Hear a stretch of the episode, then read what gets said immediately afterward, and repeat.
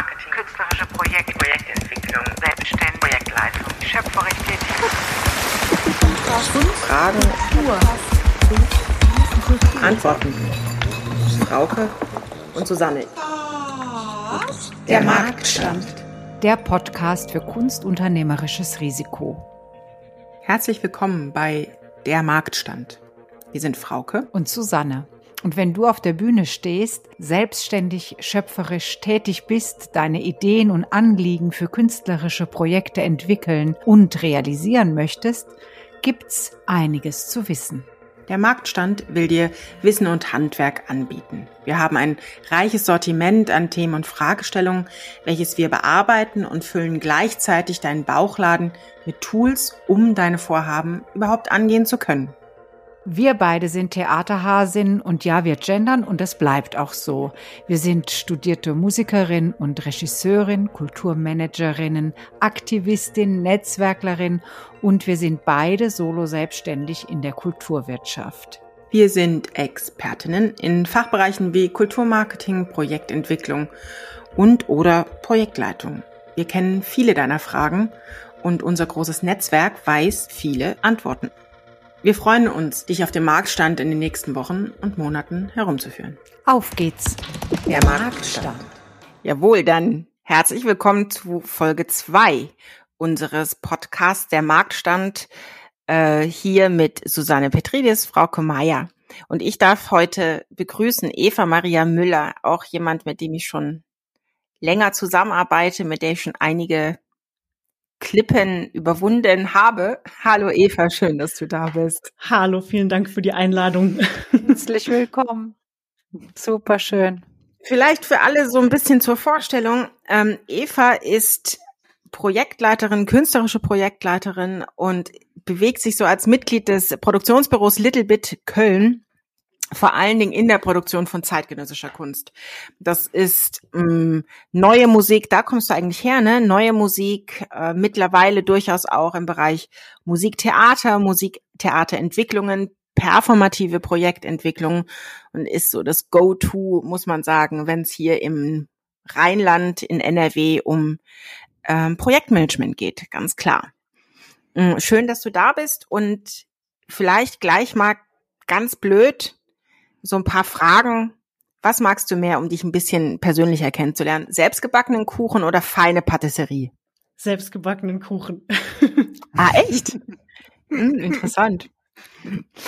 Warum? Äh, naja gut, ich meine, das kann man, das ist natürlich eine pauschale Frage, pauschale Antwort, muss man ja jetzt sagen. Das stimmt natürlich überhaupt nicht immer. Und es kommt sicherlich drauf an, wer den gebacken hat, aber ähm, ja, also weiß nicht, ist dann vielleicht weniger künstlich, aber ähm, mit mit mehr Liebe drin oder man weiß, wo es Oh. herkommt. Mehr Liebe.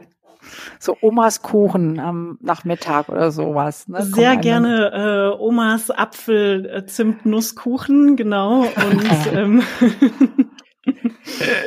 Sehr gut. Non-Stop-Worker oder Meditation? oh ähm, leider meistens nonstop, ähm, wenn es sich nicht vermeiden lässt. Ich kann allerdings auch äh, wenn, wenn sich die Gelegenheit ergibt, kann ich sehr gut faul sein. Die ergibt sich nur jetzt seit Das längerer hab ich Zeit noch- schon nicht mehr so. Das habe ich noch nicht bei dir erlebt, Eva, muss ich gestehen. Ja, dann kriegt's auch keiner mit eben. Ne? Wenn's- Ja, genau. Das, das sage ich dann keinem.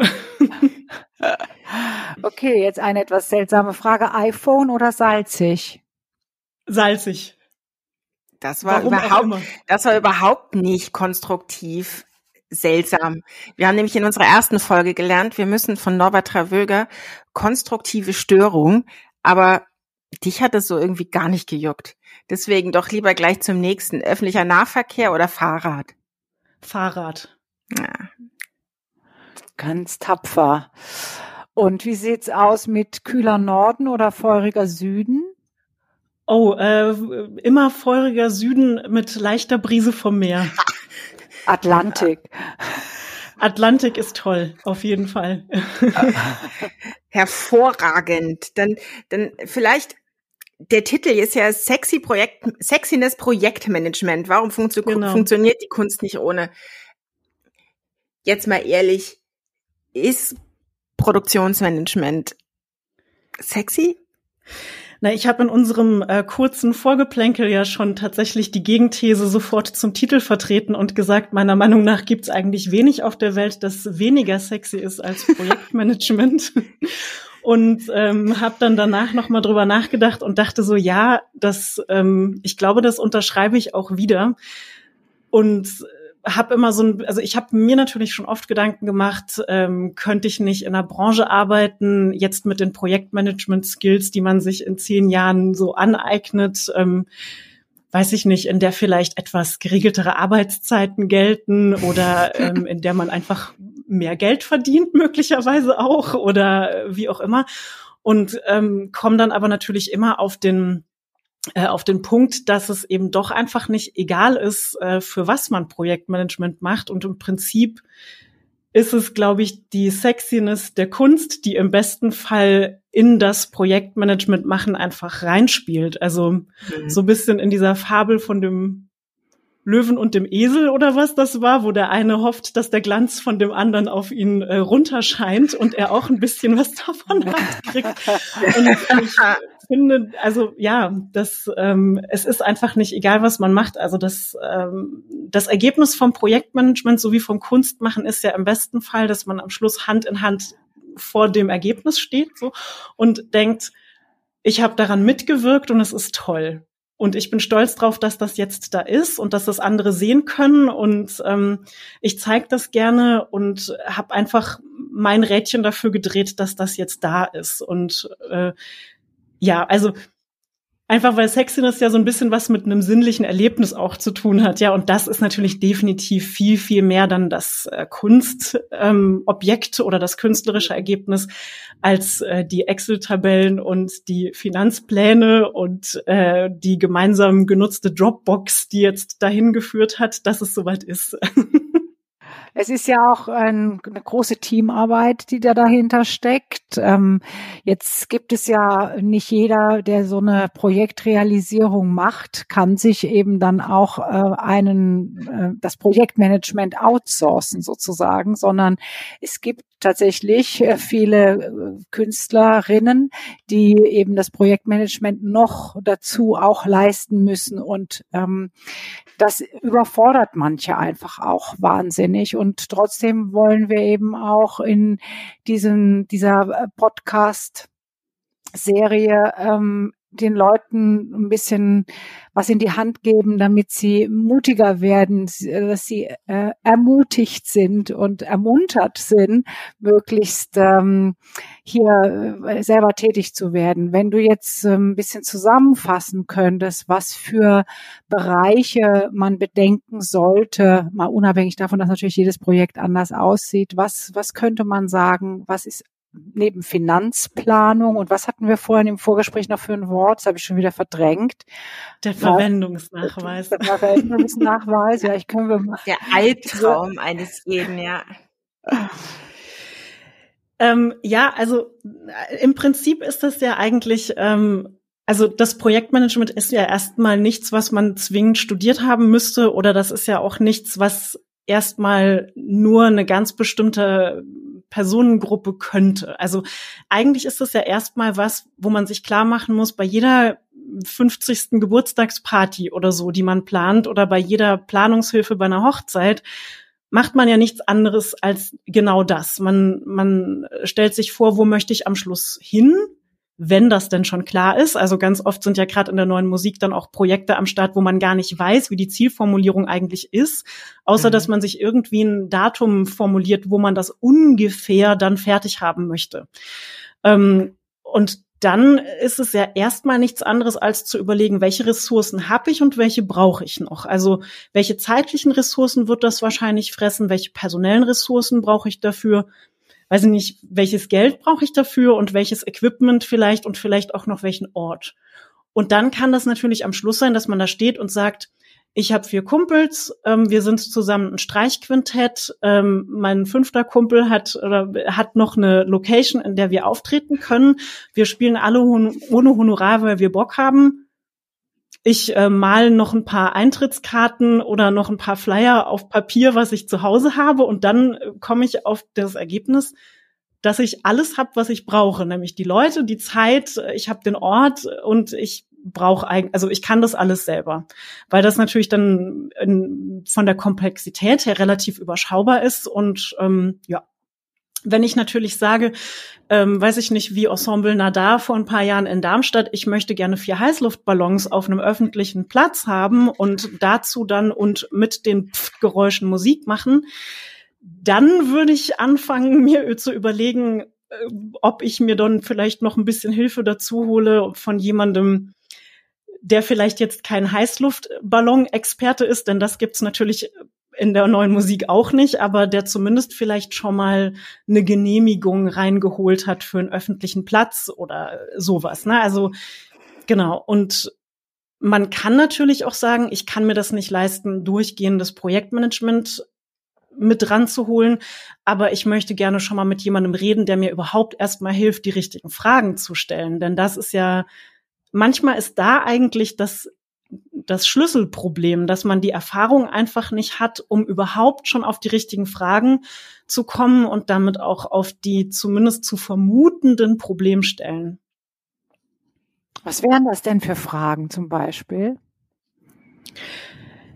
Naja, eben, also zum Beispiel genau das, äh, also weiß ich, äh, wenn man nicht weiß, dass es einen Unterschied gibt, ob ich 99 Leute Publikum irgendwo hab oder 250, weil das vielleicht in der Genehmigung einen Unterschied macht, dann bereite ich mich natürlich nicht darauf vor, dass das Ordnungsamt vielleicht kommt und mir das Ding zumacht.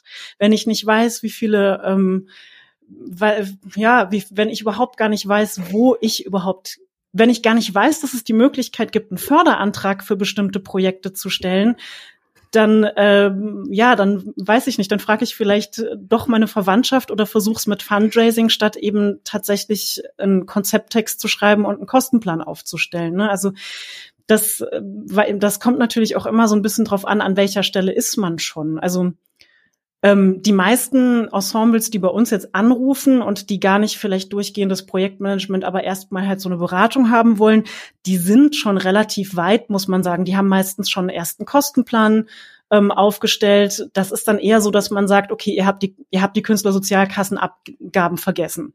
Ihr müsst wahrscheinlich GEMA zahlen. Wo ist die hier drinne? Wenn ihr doch ein Schlagzeug habt, wo ist denn dann bitte der Transport von A nach B? Also so, das sind dann eher so ähm, Sachen, in denen man direkt am am lebenden Konstrukt dann schon rumberät. Also das ist dann gar nicht so, dass jemand so völlig blank kommt. Das ist eigentlich sehr selten, weil die meisten KünstlerInnen ja eben genau diese Situation haben, dass sie schon seit vielen Jahren ihre Sachen einfach selbst organisieren müssen. Also es ist eher was Besonderes, wenn man überhaupt ein Projektmanagement mittlerweile oder wenn man eins braucht oder wenn man eins anfragt.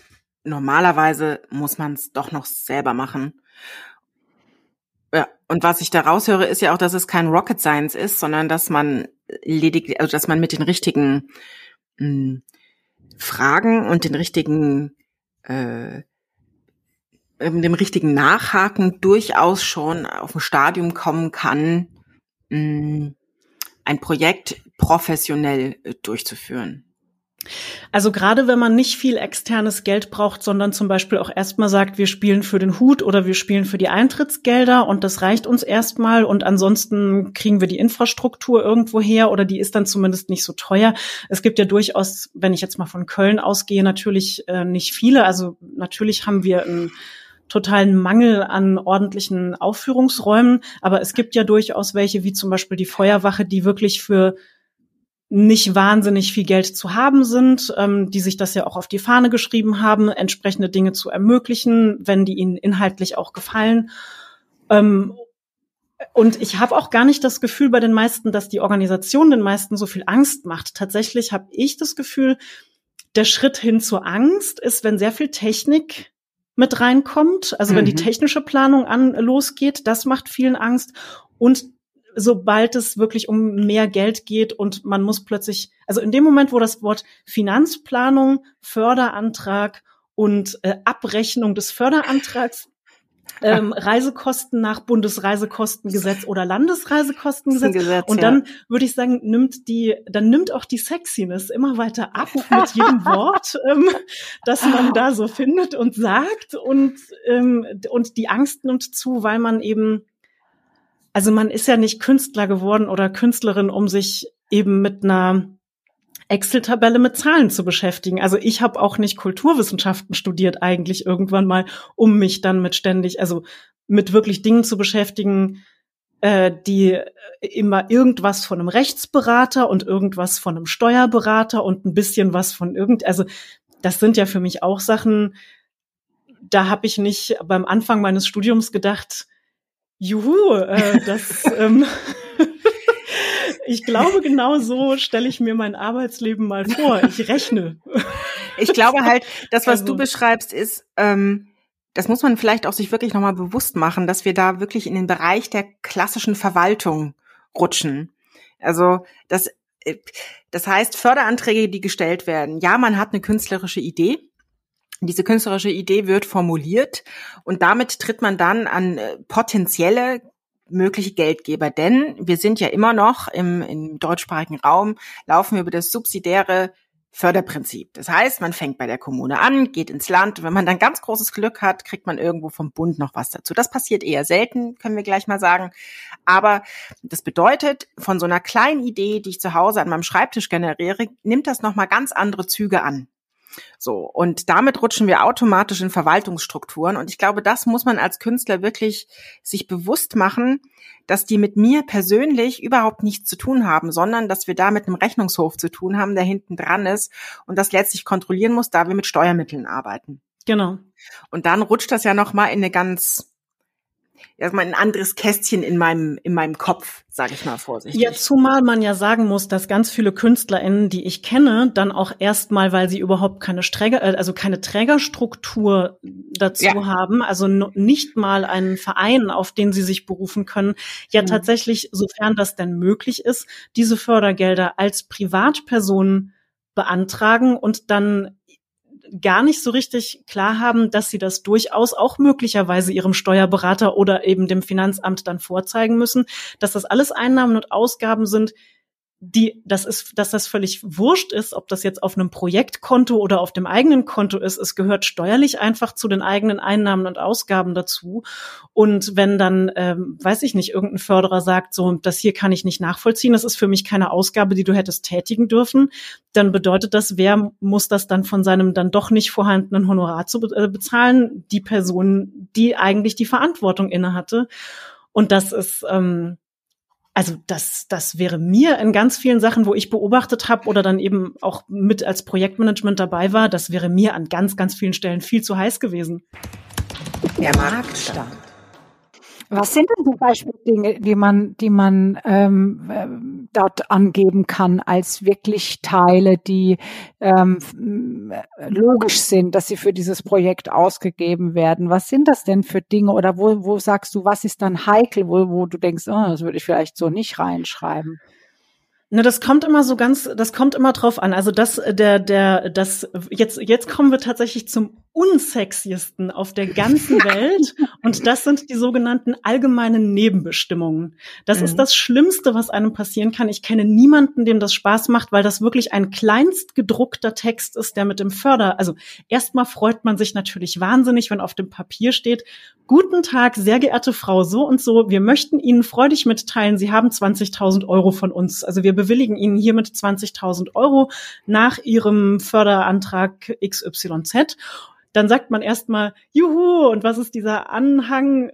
I, das möchte ich nicht lesen. Das sieht schrecklich aus. Und es ist auch schrecklich, weil da dann eben einfach drin steht, ähm, also sagen wir mal, jemand kommt aus Berlin. Der kommt nach Köln. Der sagt aber, er hasst Zugfahren, gerade jetzt mit Corona, er fährt also mit dem Auto. Ja, kleine Wegstreckenentschädigung, große Wegstreckenentschädigung, dieser ganze Mist, mit dem man sich dann auseinandersetzen muss, eigentlich maximal 150 Euro pro Fahrt. Ja gut, dann sind wir schon da. In Köln ein Hotel für 60 Euro, herzlichen Glückwunsch. Das muss man dann erstmal finden. Okay, ich habe leider, damit meine KünstlerInnen nicht so weit fahren müssen, das Hotel aber für 90 Euro exklusive Frühstück gebucht Ich habe aber leider vergessen, eine dokumentierte Internetrecherche dazu zu machen. Hm, tja, wohl, also dann weiß der Förderer schon wieder nicht, dass es nicht vielleicht was günstigeres gegeben hätte. Ja, schade. Oder man schafft irgendwas an. Anschaffung ganz, ganz schwierig. Also alles, was man dann am Schluss, also was einem dann am Schluss auch gehört, besser nicht machen.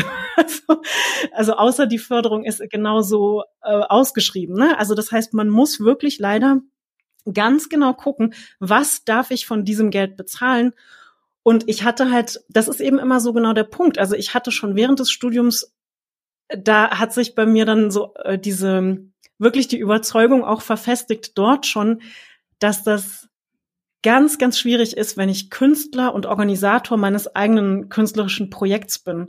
Das bedeutet nämlich im Zweifel, ich bin gerade, also jetzt auch als Regisseurin zum Beispiel, an die Vorstellung, man steht vor der Bühne und ist gerade dabei, einen höchst komplexen Prozess zu dirigieren.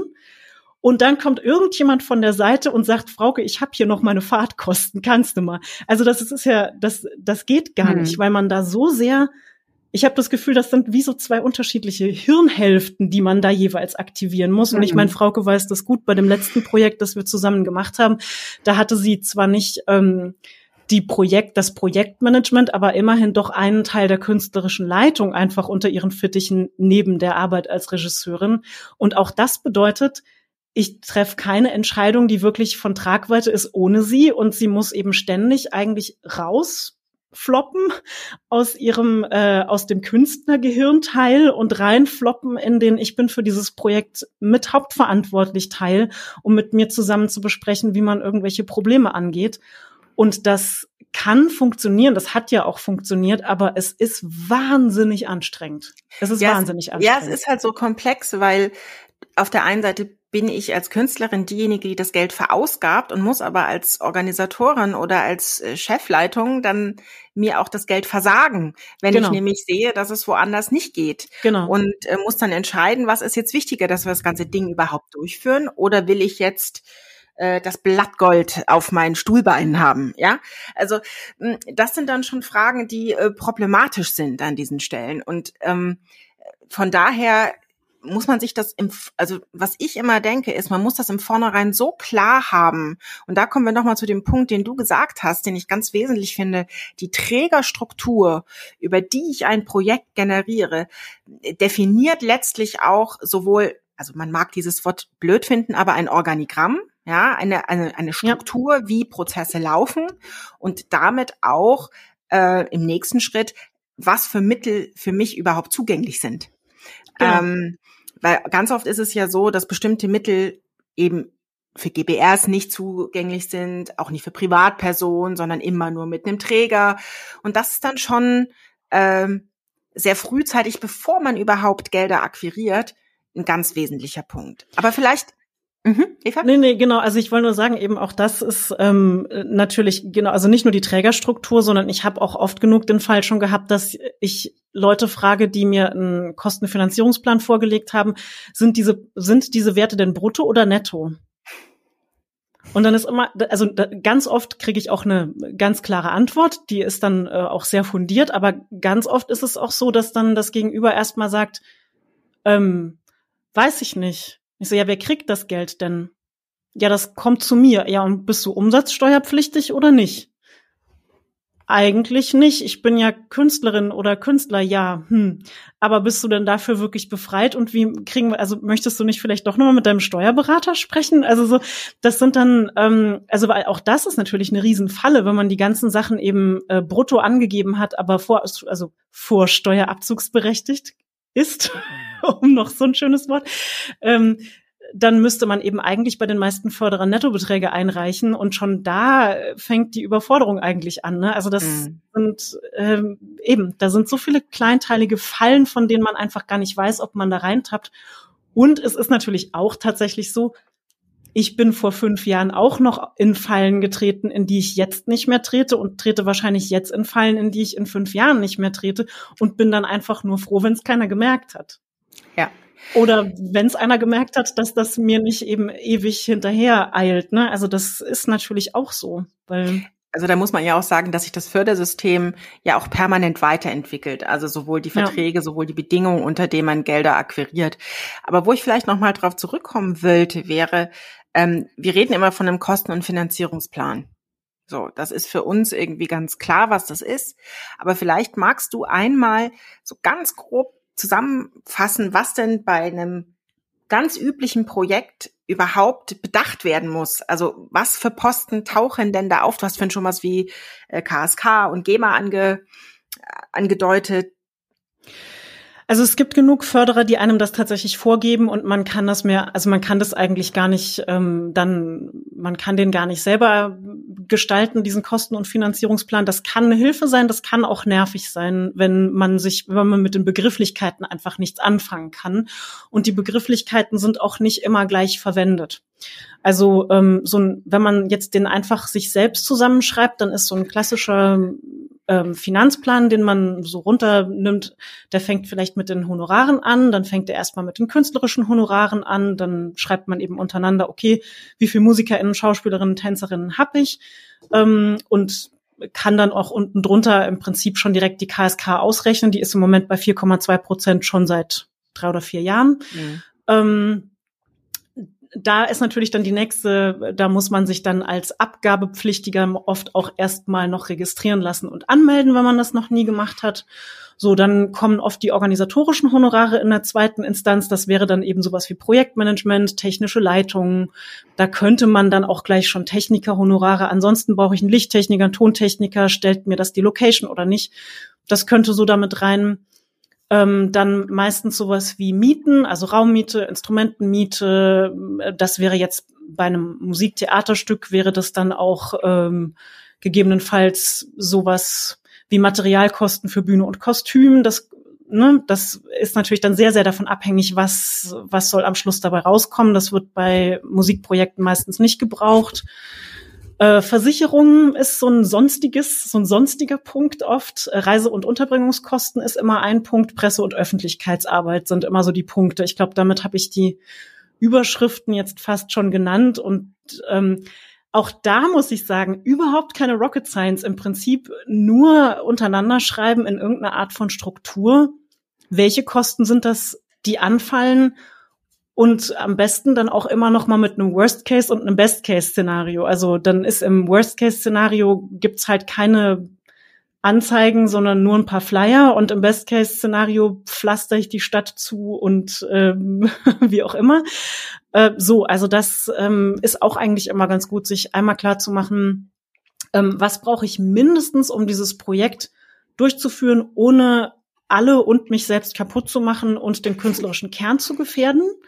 Und mhm. was ist die für mich äh, Premium-Variante, in der alle total glücklich und fast reich werden? Oder auch nicht. Ähm, hm. Das habe ich noch nicht erlebt. Noch nie passiert, genau. ähm, also gut, ich fasse jetzt mal für mich nochmal zusammen, weil ich bin ja, also ich tue jetzt mal so, als hätte ich überhaupt keine Idee davon. Diesen Kostenplan, den mache ich das ist Teil des Antrages bei Fördergeldern, richtig? Genau, also so ein Antrag besteht eigentlich mindestens immer aus einer Projektbeschreibung und aus einem Kosten- und Finanzierungsplan. Und äh, Finanzierungsplan, also der heißt deswegen nicht nur Kostenplan, sondern Kosten- und Finanzierungsplan, weil man unten drunter meistens dann eben auch dagegen stellen muss, wie man sich denn vorstellt, dieses Projekt zu finanzieren. Mhm. Das heißt, und das muss das muss, äh, ich würde das jetzt einfach mal so ganz pauschal sagen, das muss unten immer auf Null rauskommen, ja. die Differenz. Also man muss denen sagen, okay, ich habe hier ein Projekt, das kostet 40.000 Euro, 10.000 Euro davon äh, möchte ich von der Kunststiftung, 15.000 davon vom Musikfonds. Wo bin ich jetzt bei 25? Dann hoffe ich noch auf 5.000 Euro Eintrittsgelder und für die anderen 10.000 muss ich mir dann noch was ausdenken. Ich muss aber irgendwas hinschreiben. Mhm. Also es muss irgendwie klar sein und dann, damit einfach der Förderer das sieht und denkt so, ja, das erscheint mir realistisch. Ich traue mich jetzt mal, weil ich das Projekt toll finde, diesem Projekt dann auch meine 10.000 Euro zur Verfügung zu stellen, denn das sieht solide aus und das mache ich. So. Gut, also das heißt, wenn wir, wenn wir uns überlegen, ähm, wir wollen ein Projekt realisieren, dann ist es zum, also erstmal ist es ganz normal, dass man Fehler macht. Wenn man äh, so ein Projektmanagement das erste Mal macht. Es ist ähm, das ist auch noch normal, wenn man das zum 200. Mal macht. Wenn man Fehler macht, das ist eine wichtige Info, finde ich. Und man ähm, man sollte sich natürlich mit den Begrifflichkeiten auf jeden Fall beschäftigen und damit auseinandersetzen. Aber würdest du jetzt auch empfehlen, dass man sich eben bei den ersten Malen wirklich jemand holt, ähm, der das äh, schon ein paar Mal gemacht hat? Oder würdest du sagen, das kann eigentlich jeder, der sich so ein bisschen reinfuchst, äh, selber machen? Auch da äh, total unterschiedlich. Also es gibt, ähm, wenn man jetzt sagt, ich möchte gerne einen Antrag für einen Kompositionsauftrag bei der Kunststiftung stellen, dann steht im Kostenplan, ich äh, hätte gerne ich mache das für ein zehn Minuten Trompetentrio. Das dauert wahrscheinlich fünf Monate. Ich hätte gerne 6000 Euro dafür. Mein Kostenfinanzierungsplan heißt, ich hätte gerne 6000 Euro und ich brauche 6000 Euro. Und dann steht da noch, ähm, mein Stück beschäftigt sich mit, keine Ahnung, mit äh, Windbewegungen im Flussdelta und weil mich das schon immer interessiert und ich in einem aufgewachsen bin und das ist meine Biografie und das kann dann auch schon reichen, wenn da noch ein bisschen Prosa dabei ist und man vielleicht noch ein Klangbeispiel dazu schickt. Also nicht, um zu sagen, es ist total easy, bei der Kunststiftung Geld zu kommen, das gar nicht, sondern einfach nur, weil das ist ein formloser Antrag. Da muss man noch ein Dokument ausfüllen, was man wirklich auch versteht. Ähm, also das ist sowieso so. Es gibt einfach Förderer, bei denen man sehr stark das Gefühl hat, die verstehen sich als Ermöglicher von Projekten. Und die Kunststiftung NRW gehört definitiv dazu. Ja. Die versucht einem nicht irgendwie Steine in den Weg zu legen, die ähm, berät einen gut, die, ähm, die sind auch inhaltlich total interessiert und man muss nicht 5000 komische Fragen beantworten. So. Hm. Wenn man aber jetzt ähm, ein Musikthea eine Musiktheater-Uraufführung mit einem Orchester und 20 Leuten. Ja, also wenn man dann jetzt eben schon, wenn man dann merkt, okay, dieser Förderantrag wird höher als 50.000 Euro und ich weiß, ich habe einfach keine Erfahrung, welche welche Förderanstalt fördert auch was. Also auch mhm. da ist es ja, also es gibt zum Beispiel auch diese Förderer, da steht dann auf der Website, man kann bis 50.000 Euro beantragen. Man weiß aber aus den letzten fünf Jahren, dass das noch nie irgendjemand gekriegt hat. Das steht da halt als Formalie, aber man muss da nicht 50.000 Euro beantragen. Und für sowas ist es halt natürlich einfach gut, ein Gespräch zu führen mit Leuten. Das muss gar kein Projektmanager oder keine Projektmanagerin sein. Das reicht ja auch, wenn ich vielleicht sogar einen Musikerkollegen oder eine Musikerkollegin habe, die einfach schon drei Anträge gestellt hat und ihre Erfahrungen damit gemacht hat. Das reicht ja völlig. Aber ich glaube schon, dass es nicht notwendig ist, diese ganzen Erfahrungen alle selber zu machen. Also man, dann fragt man lieber jemanden und ähm, ich meine, was jetzt zumindest für die Musik wirklich auch eine tolle Anlaufstelle ist, ist eben in Köln On Neue Musik Köln die sind quasi schon auch ein bisschen dafür da, dass Beraten. sie, ähm, dass sie solche Beratungen auch machen und das kostet dann ja auch nichts. Die müssen Zeit haben, die sind natürlich auch äh, sehr beschäftigt, aber ähm, da muss man noch nicht mal zwingend Geld für ausgeben. Und die haben übrigens auch diese Reihe, ne? Also das ist, ähm, ich, ich glaube, Susanne, du äh, warst da ja auch schon mal bei der Reihe on Paper. Das, äh, genau. Wir verlinken das, wir verlinken das einfach auch in die Show Notes. Äh, ist doch gut, wenn die Leute einmal ja. wissen, wo sie sich hinwenden können, auch und äh, auch der, genau, auch der Deutsche Musikrat hat im Übrigen so eine Reihe, ähm, wo die dann immer wieder Leute einladen, auch mal zur GEMA, weil das natürlich wirklich ein super schwieriges Thema ist, bei dem ich mich dann auch einfach das, das ist natürlich auch gerade dieses Jahr ist eben gerade so GEMA und Verlage bei Streaming und On Demand und so. Das sind natürlich noch mal so Sachen, die sind ähm, also da fängt es dann langsam an mit Rocket mhm. Science mhm. tatsächlich. Zumindest habe ich immer das Gefühl, weil es da so so viele Fallstricke gibt. Also wenn man sich da dann noch mal beraten lassen kann, ähm, auch über so eine so ein Seminar, mhm. ne, bei dem jemand eingeladen wird, ist das Aber letztlich super. kann man doch sagen, dass in dem Moment, wo ich ein Projekt im Kopf habe, eine künstlerische Idee habe, ähm, mitdenken sollte, die Organisationsstrukturen, die Planungsstrukturen, wer sagt wem was, wer ist letztlich derjenige, der auch Entscheidungen trifft, weil sonst kann es ja zur Notfall oder im Notfall ja auch passieren, dass der Künstler, der die Idee hatte, dann irgendwann auch mal rausfällt wenn dann technische Leiter, ja. irgendwelche äh, Lokationsverantwortlichen oder wie auch immer ähm, dann das Zepter übernehmen. Also letztlich muss man sich, wenn man eine Idee hat, grundsätzlich auch über die Strukturen und Prozesse im Klaren werden. Äh, und dann ja. sind ja solche Sachen wie wie Kosten- und Finanzierungspläne ähm, und dann sind wir noch gar nicht in die Durchführung gegangen. Ne? Also die, die Umsetzung, das ist ja das, was dann hinten rein noch weiterläuft.